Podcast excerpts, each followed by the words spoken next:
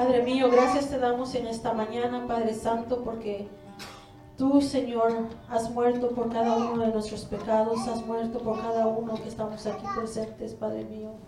Pedimos, Señor, que tú unjas a mis hermanos, Señor, que tú bendigas a cada uno de nosotros, Señor.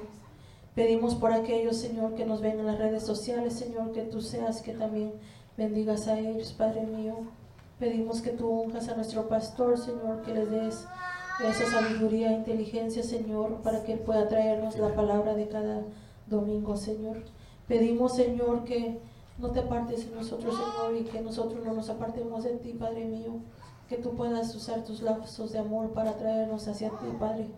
Pedimos que podamos, nuestros corazones estar dispuestos, Padre mío, el día de hoy, para abrir, Señor, poder tomar la palabra, Señor, que traes para nosotros y poder aplicarlos en nuestras vidas, Padre mío. Gracias te damos, Señor, porque solamente tú recibes esta oración, Señor, y porque solamente tú recibes lo que nosotros te ofrecemos, que son estas alabanzas, Padre Santo. Gracias te damos por todo en el nombre del Padre, del Hijo y del Espíritu Santo. Amén. Amén.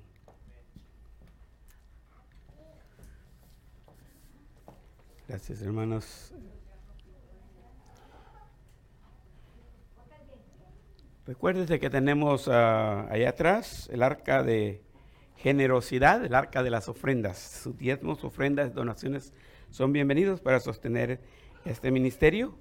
Ah, aparece un QR code también que solo se puede tomar foto al, al cuadrito y ese le da la información también para dar una donación a través de Cell directamente a la iglesia, a la cuenta de la iglesia. Ah, también quiero decir que está bajo construcción todavía, pero ya va avanzando eh, la construcción de, nuestro, de nuestra página web, ipsa.church. Eh, lo dice ipsa en, español y dice church en inglés, y eso es todo. ipsa.church y lo busca en cualquiera de los navegadores que tenga su device eh, y ahí puede ir de una vez. Ya puede ir viendo los avances que hay. Ya el hermano Bill ya puso algunas cositas ahí y, ahí van a ir viendo cómo se va a ir eh, manejando lo que es la página de la iglesia, ¿no? Es una bendición saber de eso, ¿no? Que Dios nos permita alcanzar a más personas de esa manera, ¿no? Aquella cruz, Isaías 53, 10.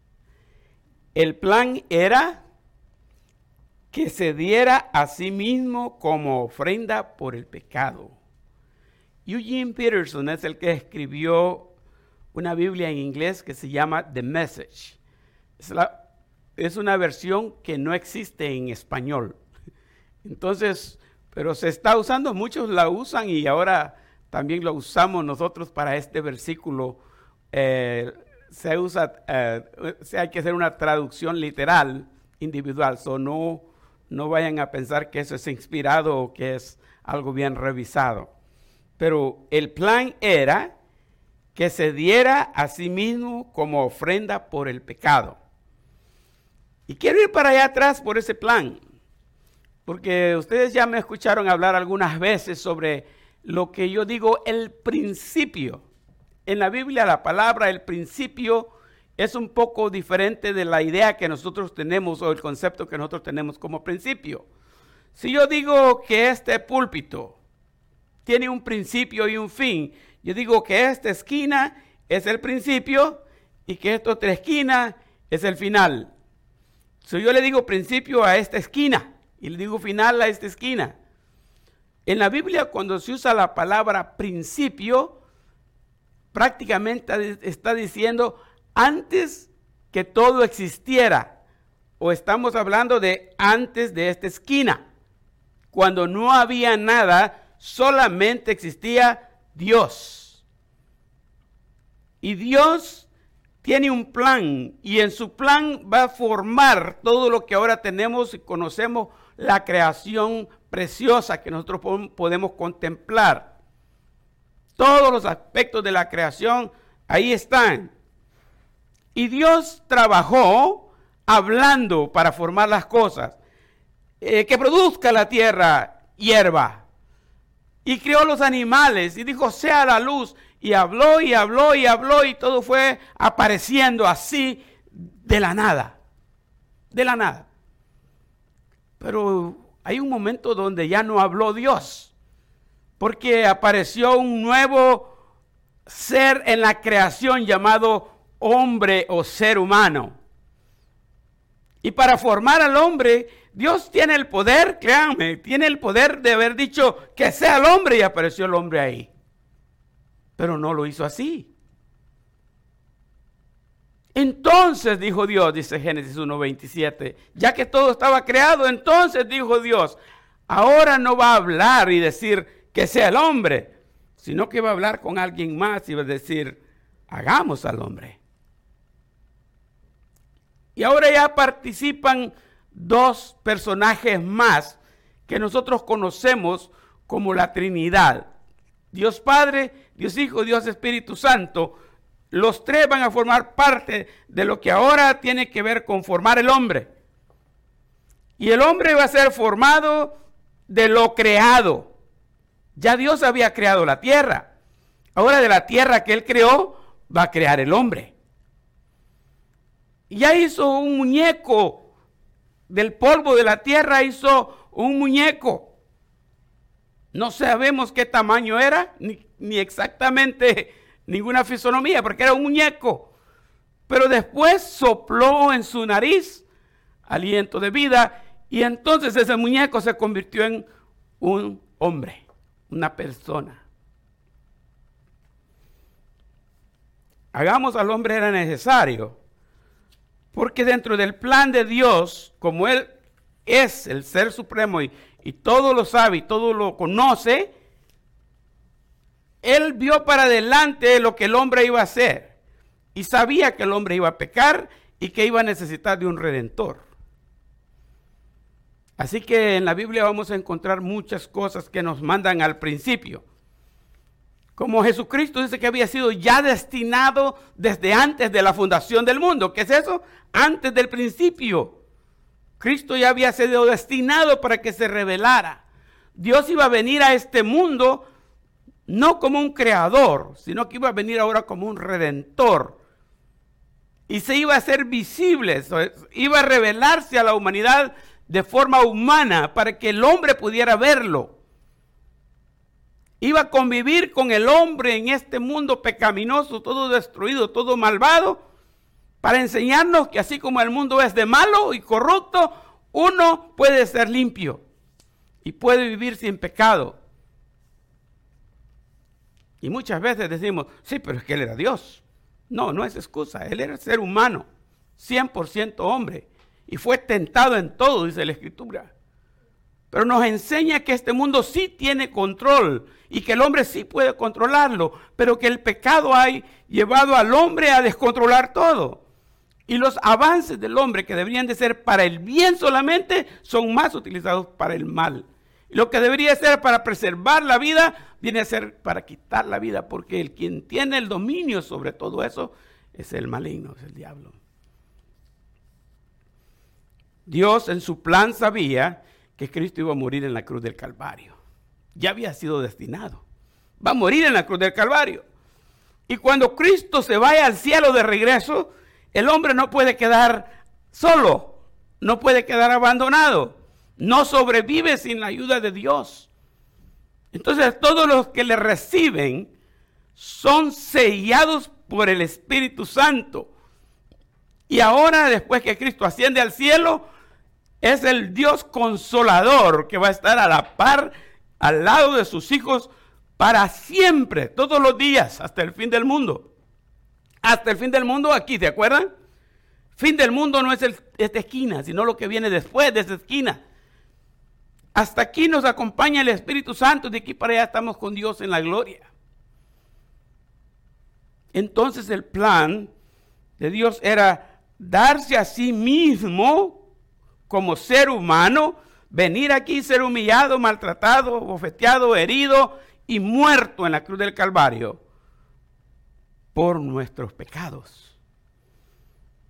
Y después, el plan de Dios es que el Espíritu Santo sea nuestro paracleto alguien que está al lado de nosotros. Y dijo, estará con vosotros y estará en vosotros. No solo está aquí, sino que está también aquí, como Dios, Espíritu Santo. Hoy nos toca enfatizarnos en este momento del Getsemaní. Aquella cruz en los discípulos hablábamos el domingo pasado y nos enfocábamos más en los seguidores de Cristo, quiénes son los seguidores de Cristo y la cruz del discípulo. Hoy veremos aquella cruz en Getsemaní. Getsemaní. Y el versículo que ocupé como clave es Filipenses 1.29, exclusivamente para este tema, aunque vamos a leer el pasaje que nos narra la historia de Getsemaní en Mateo 26, 36 al 46.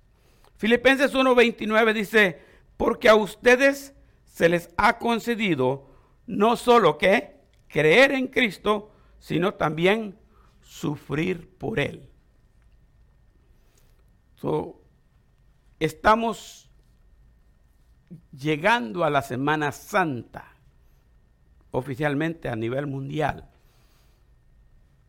conocida también por algunos principios doctrinales teológicos como la Semana de la Pasión. Recuérdense de las tres etapas de Cristo en esta vida. La etapa de la preparación, cuando él vivió con su familia en Nazaret. La etapa de la popularidad, cuando él comenzó, fue bautizado a los 30 años, como hermano Andrés, ¿verdad?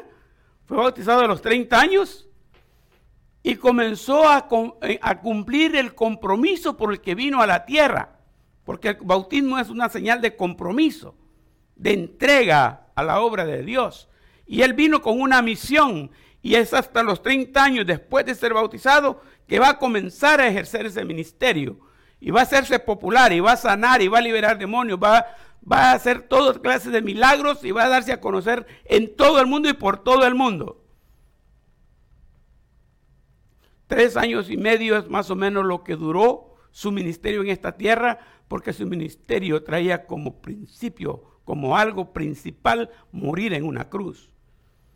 Y hacía algo por alrededor y cuando ya parecía que lo iban a capturar, se desaparecía. Y dice la Biblia, porque todavía no había llegado su hora, porque aún no era tiempo.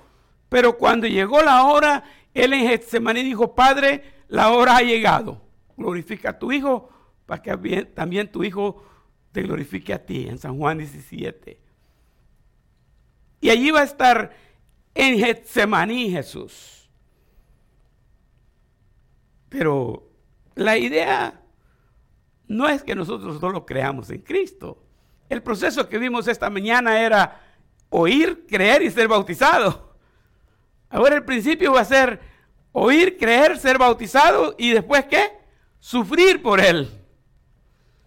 Algunas veces al, comenzar a discipular a alguien o al hacer amigos con alguien, la persona rápido empezaba a, decirle, hay que diezmar. Y ustedes saben, el diezmo rápido corre a todo el mundo, ¿no? Rápido se llaman para atrás y no querían compromiso. El diezmo no se entiende hasta después que ha pasado por un proceso uno. Y después se da cuenta, wow, si yo no tengo nada, todo es de Dios. Y entonces comienza a sacrificar uno extra para la obra. Pero al final, créanme, el diezmo no es lo principal. Romanos 12.1 dice que nosotros debemos entregar nuestros cuerpos en sacrificio vivo, santo y agradable a Él, y que Él sea nuestro culto racional. Comience por el diezmo y usted va a decir, ya di el diezmo, hay que lo hagan. Para eso doy el diezmo, para que todos trabajen. Y usted se va a quedar cómodo. No, esa no es la idea. La idea no es que entregue su cartera, que entregue usted y que sirva a Dios usted. Ya si después usted quiere entregar la cartera, ya viene como añadidura.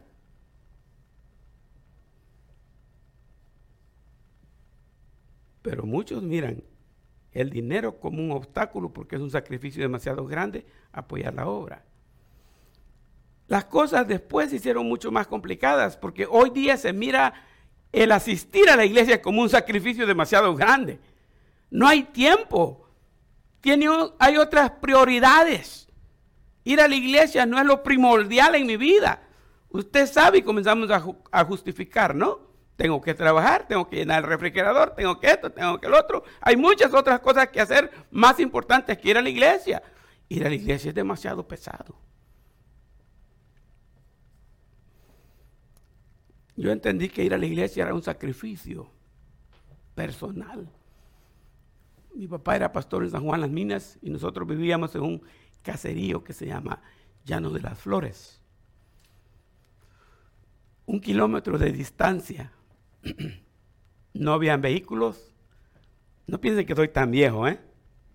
Pero no habían vehículos cuando yo me crié. Solo habían dos carros. Una Willys de 1900, no sé cuánto. Y, cuando, cuando se escuchaba que venía un, uno de esos por allá, porque como está todo silencio en el campo, se escuchaba de lejos cuando venía un carro. Nosotros, el grupito de niños, íbamos corriendo para la carretera porque queríamos ver un carro. No teníamos carro para ir a la iglesia, no teníamos, no teníamos bestias, no teníamos caballos. Íbamos caminando un kilómetro. A la iglesia había que ir sí o sí. No había opciones. Ay, pero qué gran tormenta. ustedes saben que en El Salvador caen unas tormentas y unas gotas de agua que cuando le caen en la frente le arde a uno. Es tropical el, clima de allá. Una gran tormenta, sí, vamos a la iglesia. Y ahí vamos para la iglesia bajo el agua, pero nosotros bien mojados, la Biblia bien cubierta en un plástico, pero nosotros bien mojados. Y así entrábamos al templo. En la noche no había luz eléctrica y no tenía, mi papá a veces le regalaban un flashlight, una lamparita.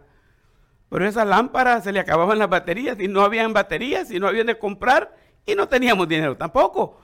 Así que lo que usábamos eran unas rajitas de ocote. ¿Ustedes conocen el ocote, no? ¿Ah? Unas rajitas de ocote y eso les prendía fuego. Y ahí veníamos alumbrando con la llama del ocote. Veníamos alumbrándonos del camino. Son rajas de un, del palo de pino. El, palo de pino es fácil de incendiar, pero también suelta una brea que, preserva un poco la llama. Así que ahí veníamos alguien traía las rajas de ocotes y veníamos todo el grupo ahí juntos caminando. Ah, así hacía pari, eso sí, ahí veníamos contando chistes y de todo, ¿no? Pero estaba como que estaba medida.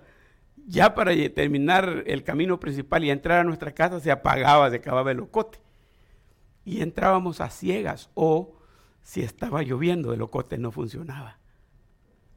Y entonces la entradita de la casa era un callejón, barranco aquí, barranco aquí.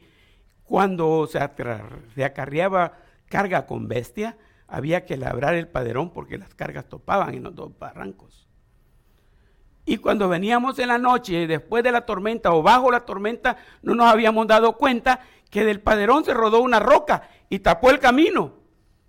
Pero estaba tan oscuro, tan oscuro que no sabíamos. Y nosotros conocíamos el camino de memoria y veníamos tranquilos hasta que la rodilla le daba la piedra. Ups, aquí hay algo, pero ya el dolor ya estaba.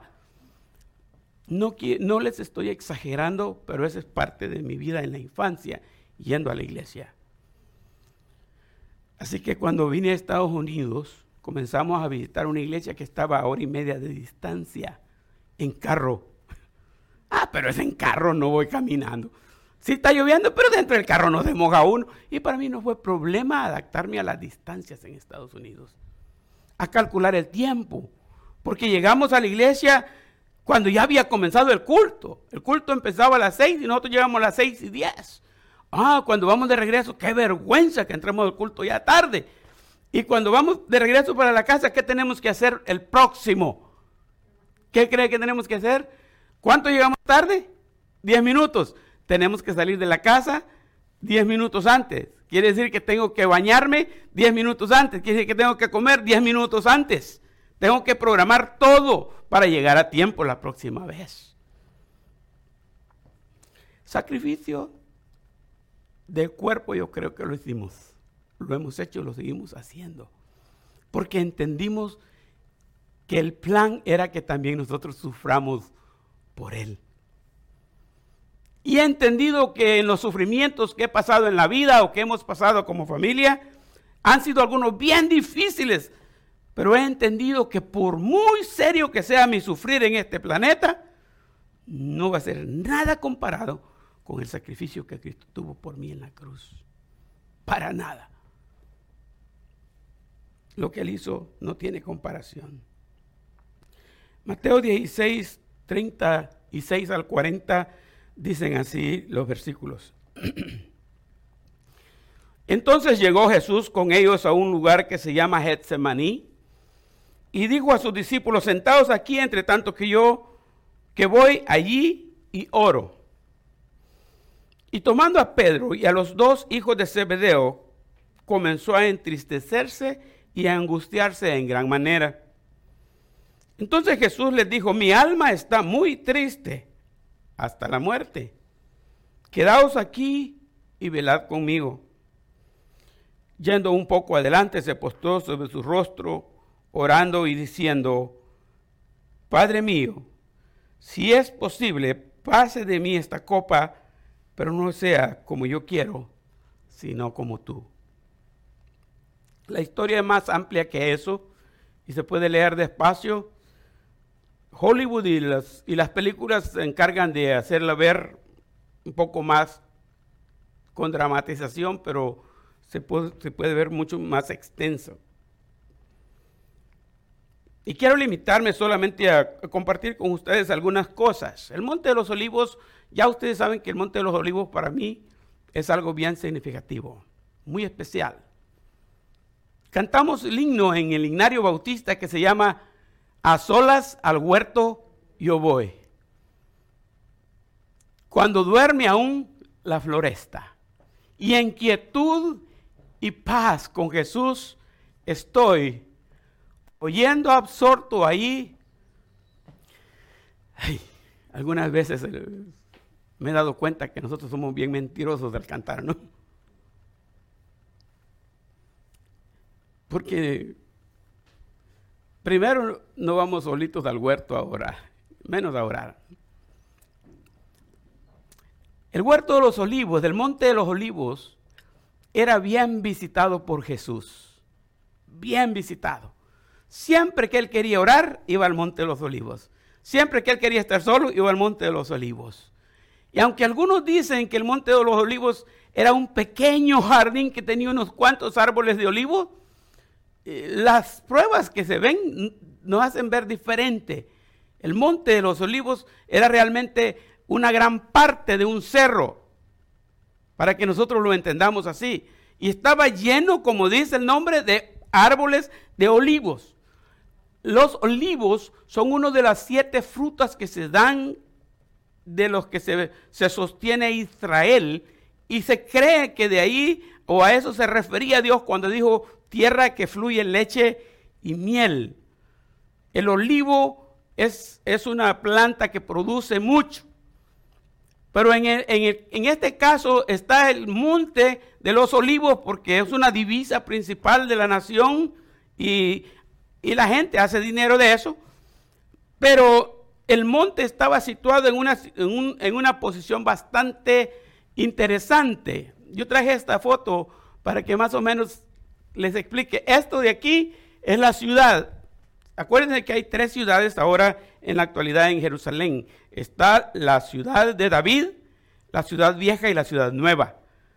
La ciudad de David prácticamente es, una zona arqueológica donde estaba el palacio del rey David y todo eso. La ciudad vieja es el lugar donde más adelante David preparó el ambiente, pero fue Salomón el que construyó el templo. Y ahí alrededor del templo está lo que se conoce como la ciudad vieja. Y la ciudad nueva es la ciudad moderna, donde están todos esos edificios modernos de hoy, y donde se hospedan los grandes artistas que van y la gente que tiene billetes. ¿Y quién quiere pasear en lugares bonitos, malls y todo eso? Ahí está la ciudad nueva. La ciudad vieja tiene muchos códigos que no pueden construir nada nuevo ahí. Y la ciudad de David pues está cerrada al público. Cuando vemos aquí esta parte, es la que era la ciudad de aquel entonces. estos son caminos y estas son puertas. Entonces el monte de los olivos aparece aquí. Y Getsemaní aparece aquí. En el monte de los olivos, hoy día están esos árboles. Son unos troncos bien anchos, bien gruesos. Y están cercados. La gente no puede llegar. Ahí está una defensa y ahí están unas personas hasta esa defensa puede uno llegar y observar a, la distancia los, los árboles.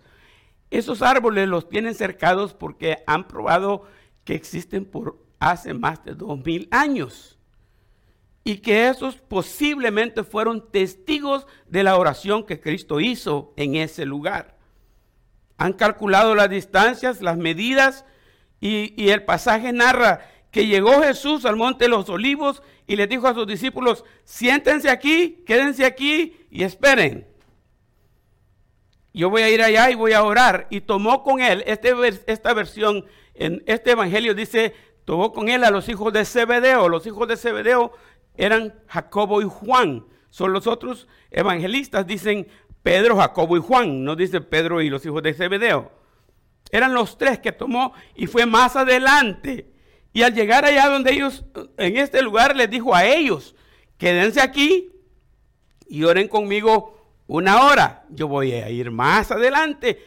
Dicen eh, los sinópticos que él se adelantó después que los dejó a ellos tres como a distancia de un tiro de piedra.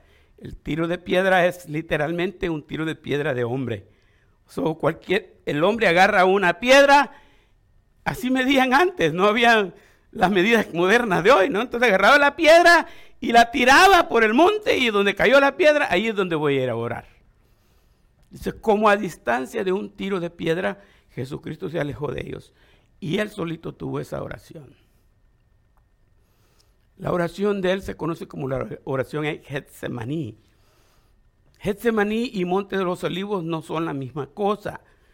Getsemaní, aquí está el Monte de los Olivos, todo el monte está lleno de árboles de olivos, pero Getsemaní es en esa parte. Getsemaní significa prensa de olivos. Era una especie de molino. Cortaban los olivos de todo el monte y los traían ahí y lo molían, lo machacaban y de ahí sacaban el aceite.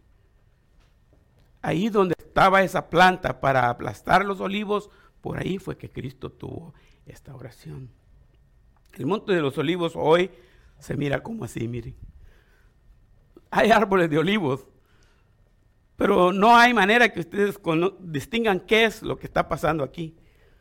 Todo lo que ustedes ven son lápidas es un cementerio.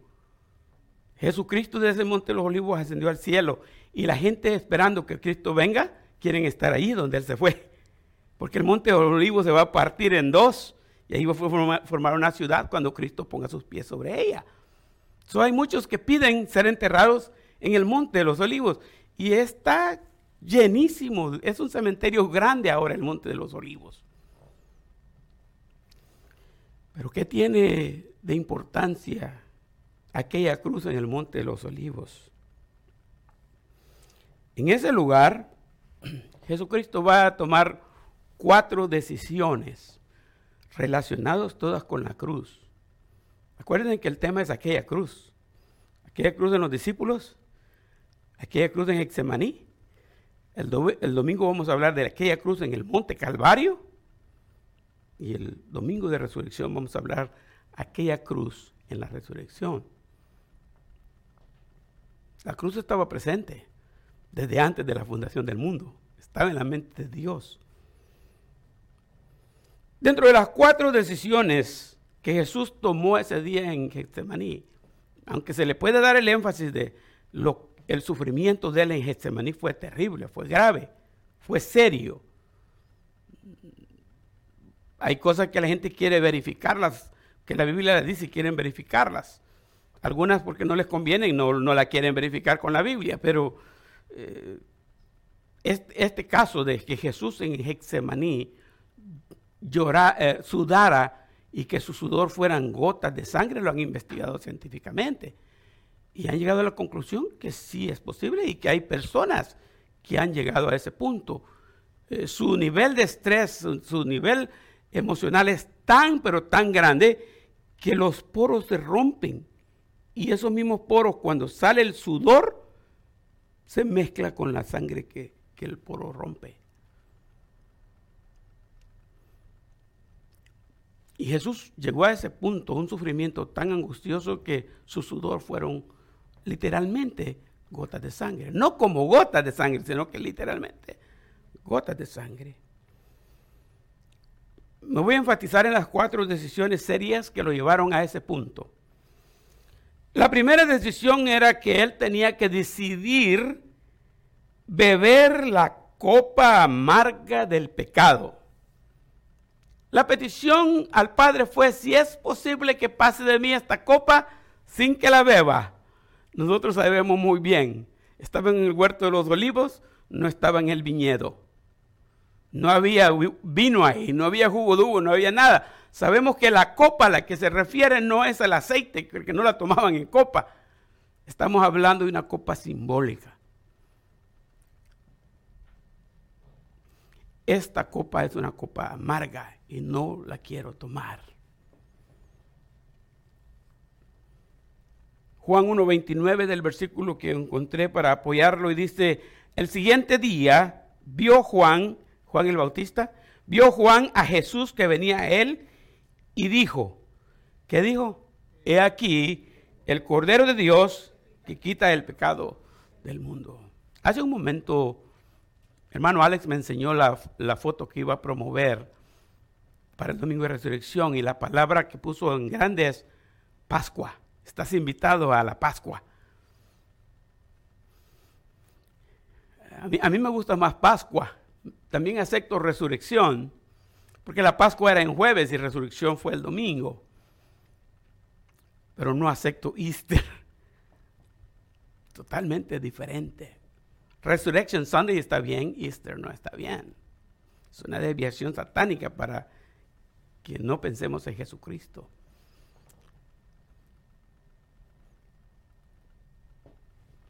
Cristo va a quitar el pecado del mundo como cordero. Esto sucedió el día de la Pascua. Cristo murió el día de la Pascua, cuando Israel celebraba la Pascua, conmemoraba la Pascua, cenó la Pascua con sus discípulos. Y esa Pascua fue la última cena de Jesucristo en esta tierra. Y no por eso, pero ese fue el día que Él instituyó la Santa Cena para nosotros. Y se presentó como cordero Así como dice Isaías 53, como cordero fue llevado al matadero. ¿Se acuerda del ciclo que hacía Israel desde el tiempo de la ley? Toda persona tenía que traer para el sacrificio un animalito.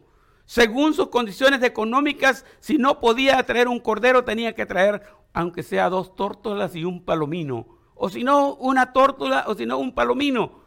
Pero toda persona tenía que traer un animalito para ser sacrificado ese día, para expiar los pecados de ellos. Ahora lo que pasaba era que yo venía a, expiar mis pecados, traía el animalito que era el que iba a morir por mi culpa, él iba a ser sacrificado y mis pecados no iban a desaparecer, sino que se me iban a quitar y los iba a poner en una bolsa. ¿Ustedes saben qué pasa cuando, cuando nosotros sacamos la basura del basurero y la ponemos a un lado, se nos vuelve a llenar el basurero y la volvemos a poner a un lado, y se nos vuelve a llenar el basurero y volvemos a poner a un lado. Se hace un basurero en la casa.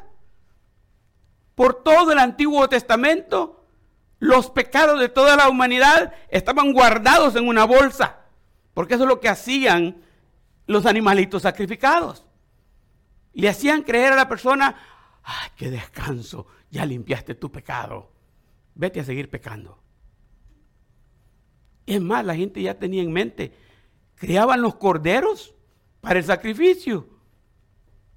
Porque ya sabían que iban a seguir pecando y más corderos tenían que seguir matando.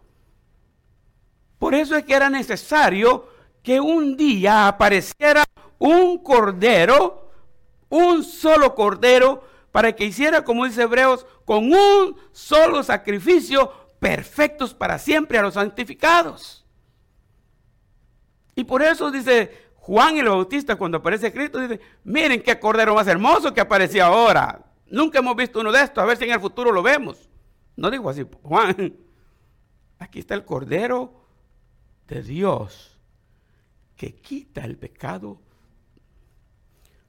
Entonces, cuando Cristo muere en la cruz, sobre él cayó el peso de todos los pecados de la gente del Antiguo Testamento. Ahí están los pecados de Job, los del rey David, aunque parezca alguien que no quiebra plato, José, todos, todos, todos los del Antiguo Testamento estaban en pecado y estaban en el Seol. Y David murió diciendo, no dejarás mi alma en el Seol. Él murió creyendo que un día Cristo lo iba a liberar del Seol. Pero para que fuera liberado David del Seol, Cristo tenía que morir en una cruz.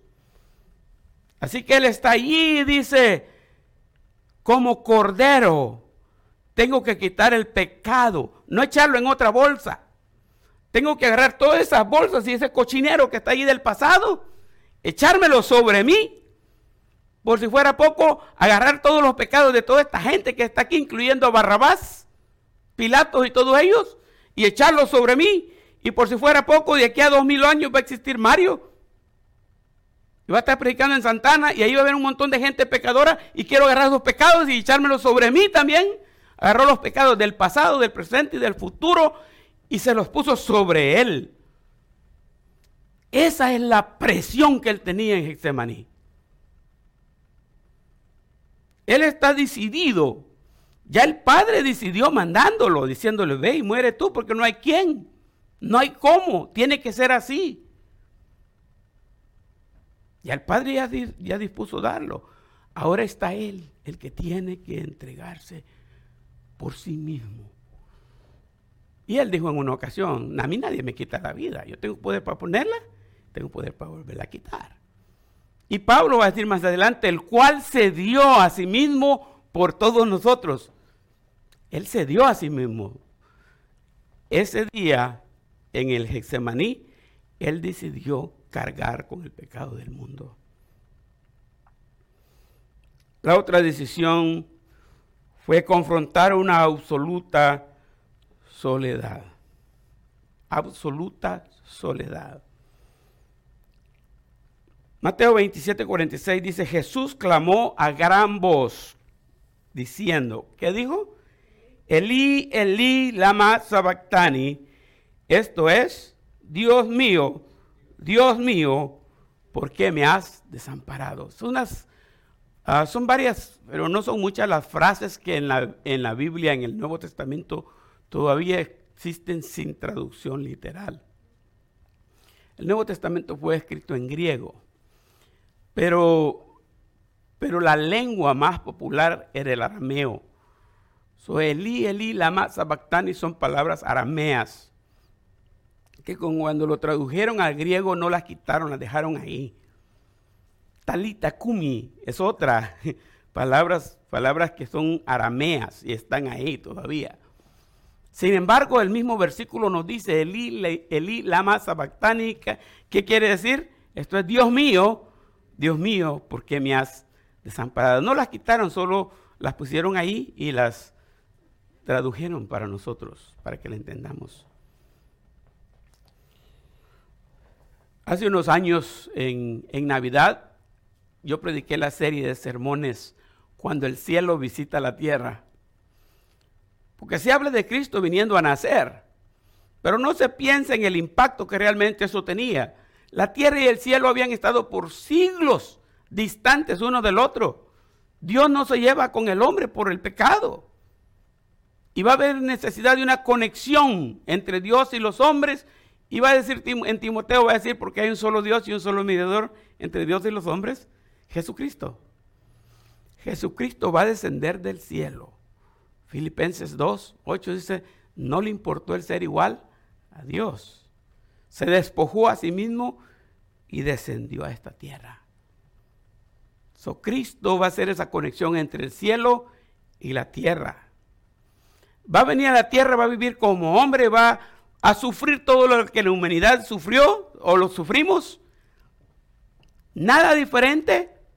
Incluso dice que fue tentado en todo como cualquier ser humano, pero sin pecado. Y Cristo va a estar en este mundo, se va a identificar bien con nosotros y va a llegar la hora de la muerte. Nosotros cuando morimos tenemos esperanza. La esperanza de nosotros es Cristo.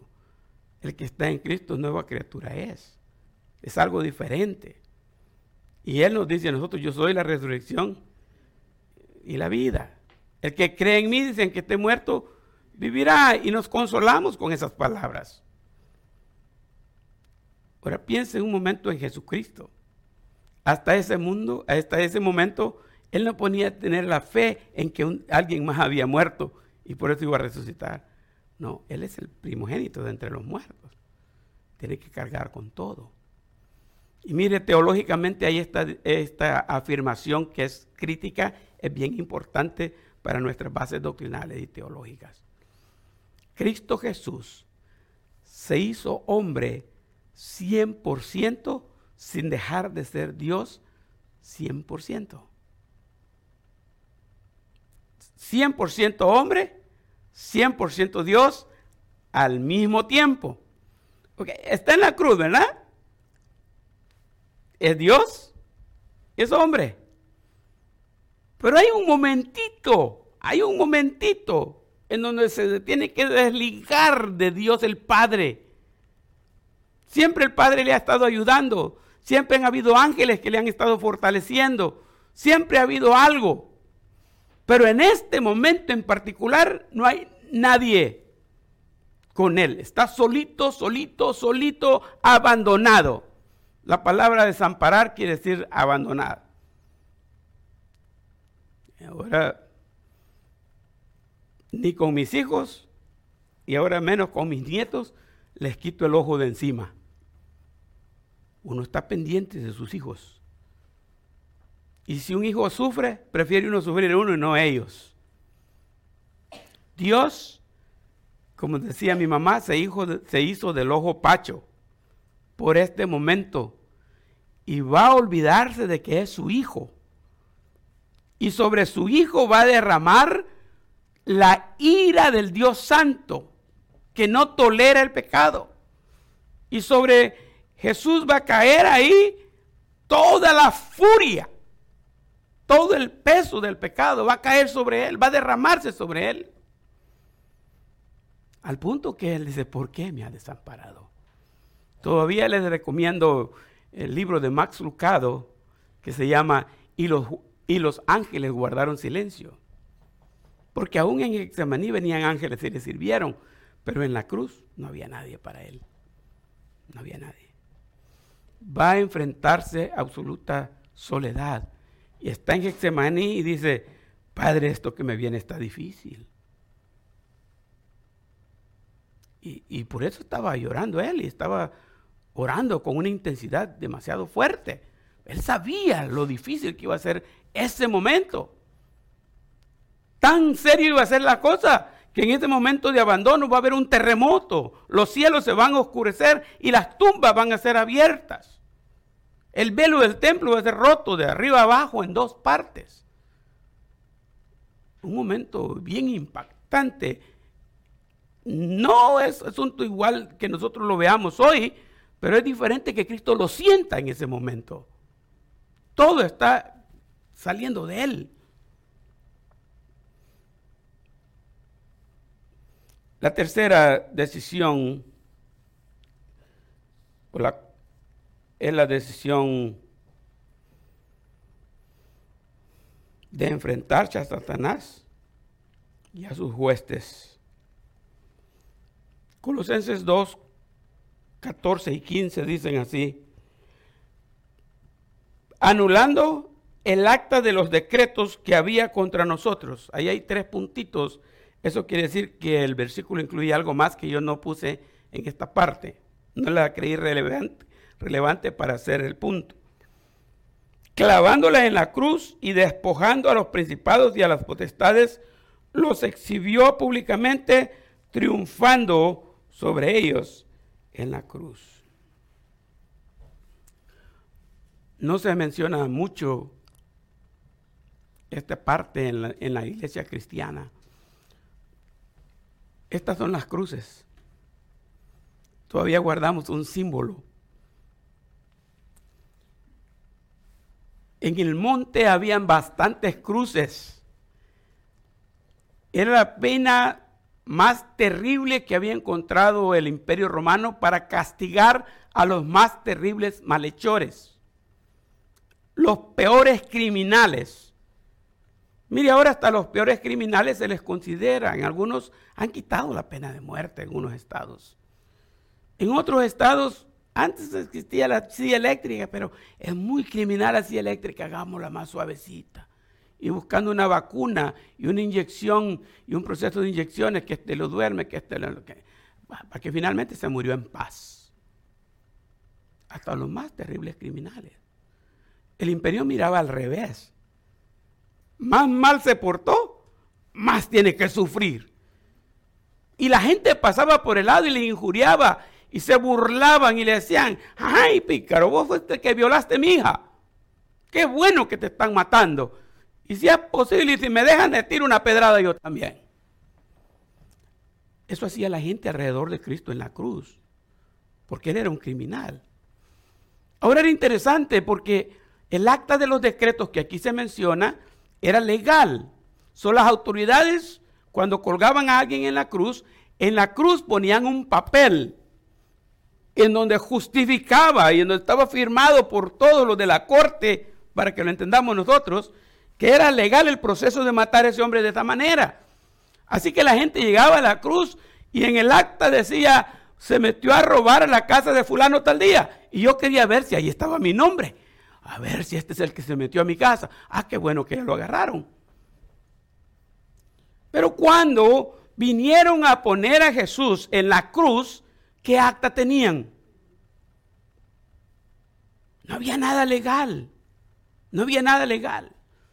Por eso es que al final, ¿qué es lo que hicieron con Jesús? ¿Qué pusieron en la cruz? Pusieron un rótulo en diferentes idiomas que decía, este Jesús, el rey de los judíos. Lo mataron porque decía que era rey de los judíos. Esa era la única culpabilidad que él tenía. Pero lo maltrataron como cualquier otro más criminal. Así, así de fuerte fue la crucifixión de Cristo. Así de serio fue la situación.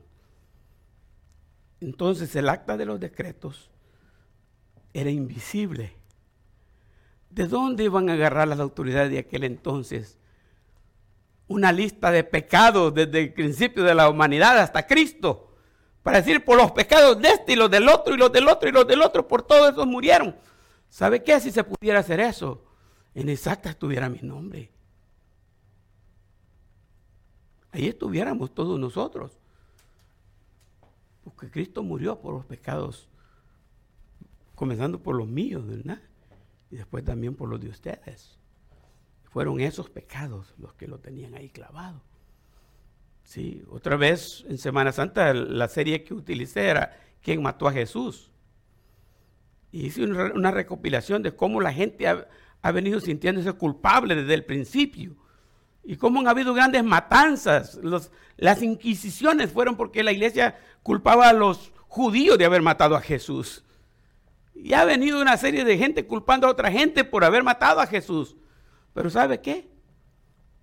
Aunque dicen que literalmente fueron los, los soldados romanos que lo clavaron y le quitaron la vida, realmente fueron mis pecados los que le quitaron la vida. Si alguien mató a Jesús, fueron mis pecados. Y ese día, ¿quién se llevó un chasco? Fue el diablo y sus huestes. ¿Se acuerdan? huestes son los demonios del mismo diablo. Fueron creados originalmente como ángeles. Ángel de luz era el diablo. El lucero de la mañana. Tremendo ser creado. Pero los demonios fueron los que se rebelaron contra Dios al lado del diablo, siguiendo sus, sus manipulaciones, maquinaciones.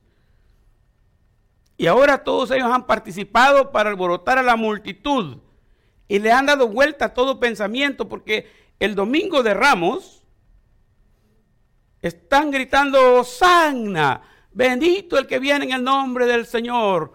Y tres días después, ¿qué están diciendo? Crucifíquenle. La misma gente ya está diciendo crucifíquenle. En tres días ha cambiado de opinión. El diablo había trabajado duro en esas masas de gente para poner presión sobre Pilato, sobre los gobiernos de aquel entonces y, obligar prácticamente a que dieran ese dictamen sobre Jesús. Ahora yo me imagino al diablo, ¿no? O que el diablo trabaja así. Está usted peleando con su cónyuge por una cosita así bien pequeñita, pequeñita. Insignificante cómo comienzan los pleitos, las discusiones. Y tremendo daño que hacen. Al final hasta terminan divorciándose, peleando niños, abandonando niños. Una situación terrible, terrible. Una cosita así pequeña. ¿Por qué?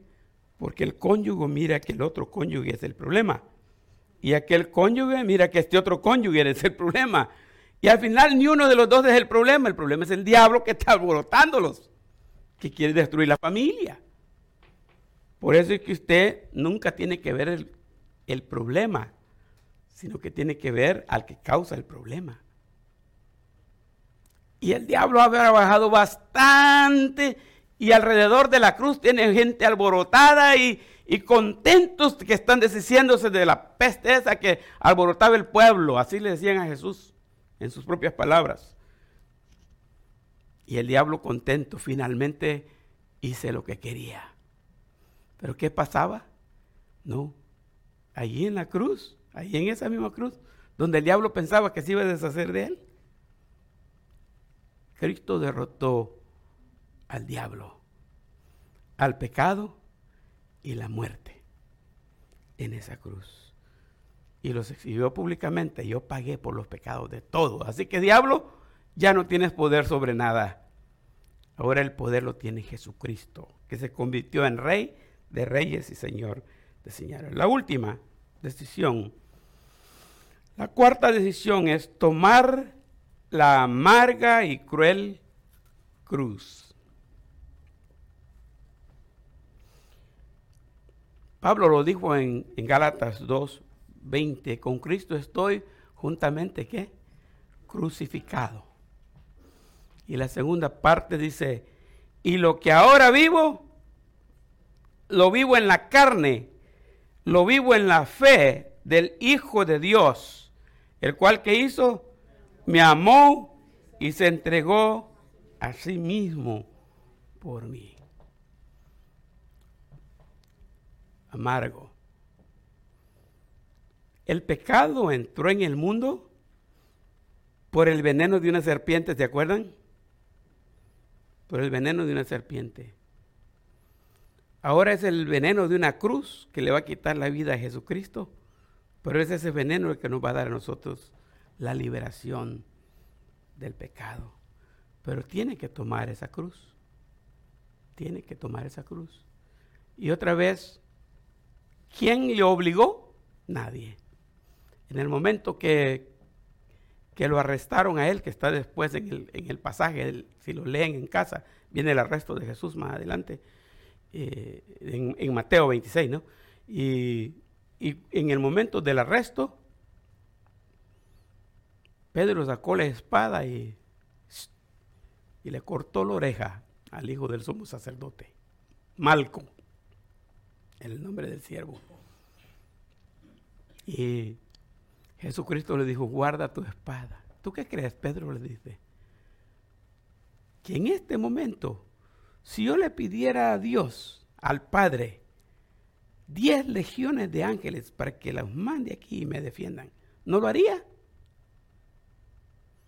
Y esa turba, ese grupo de soldados y de gente alborotada que vienen a traerme como un malhechor, no me podrían tocar. Es más, uno de los evangelios narra esta historia. Dice que cuando llegaron, Jesús les preguntó, ¿a quién buscáis? Y ellos dijeron, a Jesús Nazareno. Y él les dijo, yo soy. Y cuando él les dijo, yo soy, ¿qué pasó? dice el pasaje que ellos tropezaron y cayeron. El solo decir, yo soy, creó un tsunami que empujó a todos para atrás. Si Jesucristo decía, ahorita se mueren, se mueren todos. Él es el logos, es la palabra. Pero no, Él venía para entregarse a sí mismo por nosotros. Así como Él se entregó voluntario, Así pide que nosotros hagamos las cosas voluntariamente. Mire, muchas veces nosotros hacemos las cosas por diferentes razones y muchas veces son razones equivocadas. Lo hacemos por compromiso, lo hacemos porque no hay quien lo haga, lo hacemos porque solo yo puedo hacerlo mejor, lo hacemos por cualquier otra razón. No. Cristo se entregó a sí mismo. Es una entrega voluntaria. Todo lo que nosotros hacemos para el Señor debe ser que nazca de aquí, voluntario. Y créame, a estas alturas, otra vez no estoy tan mayor, ¿no? No se equivoquen. Pero a estas alturas yo he descubierto varias cosas. Hay gente que cuando se le dice que si puede hacer algo, dice, sí, pastor, claro que sí, hasta con una sonrisa, pero aquí adentro hay un no rotundo. Y ya me agarró el pastor y que tengo que decirle que sí, tengo que decirle que sí. Así como he descubierto eso, he descubierto también que esas obras no traen bendición. La persona está amargada y lo está haciendo con mal genio y si alguien le va a ayudar no se entienden y todo sale un relajo y al final quizás se haga algo y sale algo porque Dios es misericordioso y se manifiesta en lo que hacemos. Pero he descubierto que si las cosas nacen del corazón es mejor hacerlas. Una vez en un entrenamiento de líderes que teníamos como pastores, el pastor dijo, si en el grupo que tienes alguien dice, yo sugiero que el domingo hagamos tal cosa, y el grupo todo está de acuerdo que hagan esa cosa, el mejor candidato es el que la sugirió, porque él la sintió en su interior. Él la sintió ahí, hasta tiene la idea cómo hacerlo mejor. Y ese va a ser el mejor líder. Pero usted dice, oh, qué buena idea, pongamos a la hermana fulana. Ay, ya. Y aquella hermana ni sabía que estábamos hablando. ¿Qué, qué, qué, qué tengo que hacer? Ya empezamos mal. Todo debe ser voluntario. Y Jesús nos dio el ejemplo. Él se entregó voluntariamente a sí mismo. A sí mismo se entregó. Ahora Pablo está diciendo, yo también estoy crucificado con Cristo. Ya no vivo yo, lo que yo vivo lo vivo en la fe y vivo para agradarle a Él. Entonces las cuatro decisiones que apartan ahí son estas. Cristo decidió beber la copa amarga del pecado. Cristo decidió confrontar una absoluta soledad. Voy a pasar por esa soledad, pero la voy a pasar. Me va a desamparar el Padre, pero voy a salir adelante. Tres, enfrentarse a Satanás y a sus huestes y después, así de fácil, va a escribir Santiago. Someteos pues a Dios, resistid al diablo y de vosotros huirá. Así como Cristo resistió al diablo y derrotó al diablo y a sus huestes malignas, nosotros también podemos hacer lo mismo, con solo someternos a Dios. Y fíjense, lo pongo bien fácil. ¿Qué es lo que tenemos que hacer? Todo lo que tenemos que hacer, someternos a Dios. ¿Verdad que está fácil? Oh, bueno, no. No está fácil, dicen los hermanos. Someterse a Dios, sométase a Dios. Es todo. No trate de resistir al diablo sin antes someterse a Dios para que pierda. Y la última, la número cuatro, tomar la amarga y cruel cruz. Una copa amarga. Una copa amarga. Una de las siete palabras en la cruz que te predican, que son siete frases realmente es, tengo sed. Y le dieron a beber vinagre.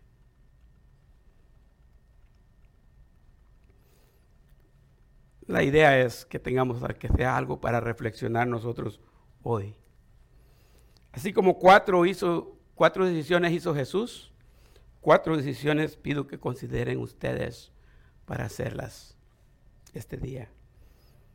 Uno, saber que el pecado es qué. Créanme que la mayoría de veces pensamos que es sabroso pecar. Nos encanta pecar, por eso pecamos. Pero la amargura del pecado es la que no consideramos. Y como hijos de Dios debemos saber que el pecado trae amargura. Viene acompañada con una gran amargura va a destruir su vida, va a destruir la vida de su familia, va a destruir la iglesia, va a destruir su comunidad, porque el pecado eso es lo que hace, destruye. Dos, saber que trae soledad. Hay un momento en la vida cristiana en donde usted va a pensar que está solo. Y el diablo va a ocupar esa soledad para tentarle. Pero usted debe estar fuerte. Tres, decida enfrentar a Satanás. No se le corra. No haga lo de la hermana que, que yo, eh, bien excited, anunciando el miércoles en el estudio doctrinal que teníamos. Digo, el miércoles no se la pierdan, porque el tema del miércoles es Satanás y los demonios, y vamos a hablar de ellos. Y la hermana, no, pastor, a partir del miércoles no vengo, yo al diablo le tengo miedo. Y de eso mejor no lo hablo. No, al diablo hay que enfrentarlo. Hay que enfrentarlo. Y por último, tome la cruz de Cristo. La cruz espiritual. Hay que servir al Señor. Él lo hizo por nosotros. Ahora hagámoslo nosotros por Él. ¿Está bien? Nos ponemos de pie y cerramos con una oración. Padre nuestro, alabamos y glorificamos tu santo y bendito nombre. Qué bueno es estar aquí este día. Mientras nos encaminamos a conmemorar la resurrección de Cristo y a proclamar que Él está vivo de entre los muertos y que así como Él vive, nosotros también viviremos. Mientras pasamos por eso, queremos tener estas reflexiones semanales. En el mundo tradicionalmente es una época de cuaresma y se siguen más que todo tradiciones, costumbres. Nosotros queremos apegarnos a tu palabra y reflexionar en el poco tiempo que tenemos para estar en este templo, cosas sólidas que tu palabra nos enseña. Gracias por Jesucristo. Gracias por el monte de los olivos. Gracias por Getsemaní, que nos enseña que así como el olivo era prensado para sacar su jugo, así Jesucristo sería prensado en la cruz del Calvario y sería exprimido hasta sacar su última gota de sangre. Cuando el costado fue traspasado ya no salió sangre, porque ya había derramado casi toda su sangre. Lo hizo por nosotros. Y es esa sangre que nos ha limpiado de nuestros pecados y ha limpiado de los pecados del mundo. Y esa sangre es la que tiene poder para llevarnos al cielo y proveernos de la vida eterna. Gracias Dios por este tiempo contigo.